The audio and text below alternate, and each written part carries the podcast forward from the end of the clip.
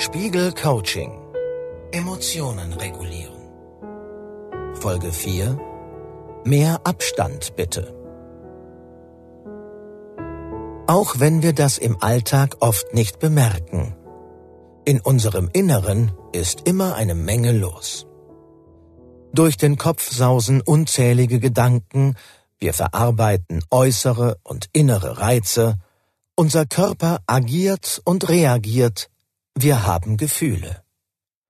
Diese inneren Impulse können uns beeinflussen, ohne dass wir dies bewusst wahrnehmen.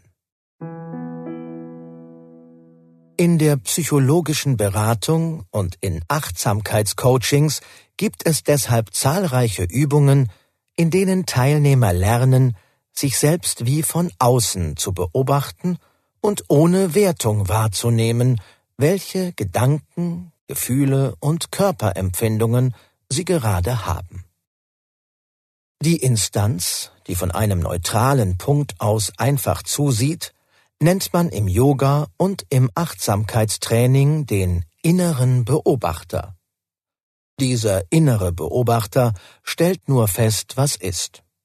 Er kommentiert und urteilt nicht. Ziel ist also, alles wahrzunehmen, wie es wirklich ist, und nicht die Eindrücke durch Erwartungen, Haltungen oder Werte zu verfälschen.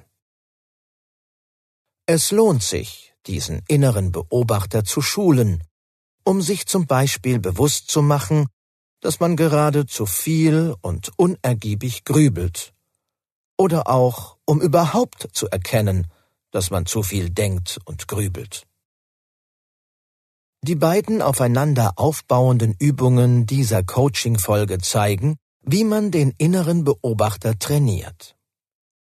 Falls Sie zu den Menschen gehören, die sehr intensiv fühlen und sich in ihrer Emotionswelt auch mal verlieren, dann sind für Sie die Übungen zum inneren Beobachter ein guter Weg, einen gelasseneren und sachlicheren Umgang mit dem eigenen Gefühlserleben zu erreichen.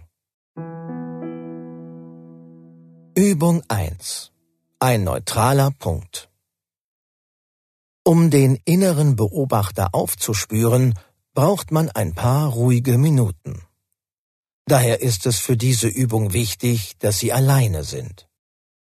Setzen Sie sich entspannt hin und richten Sie Ihre Aufmerksamkeit nach innen. Einen guten Anfang findet man etwa, indem man seine Atmung beobachtet. Stellen Sie sich dann die Fragen, wie fühle ich mich gerade? Welche Gedanken gehen mir durch den Kopf? Versuchen Sie mit einer Mischung aus Neugier und Distanz wahrzunehmen, was sich auf ihrer inneren Bühne abspielt. Was denken Sie? Was fühlen Sie? Falls es Ihnen schwerfällt, ein konkretes Gefühl zu identifizieren, können Sie sich auch fragen, wie ist meine Stimmung heute? Angenehm, unangenehm oder neutral?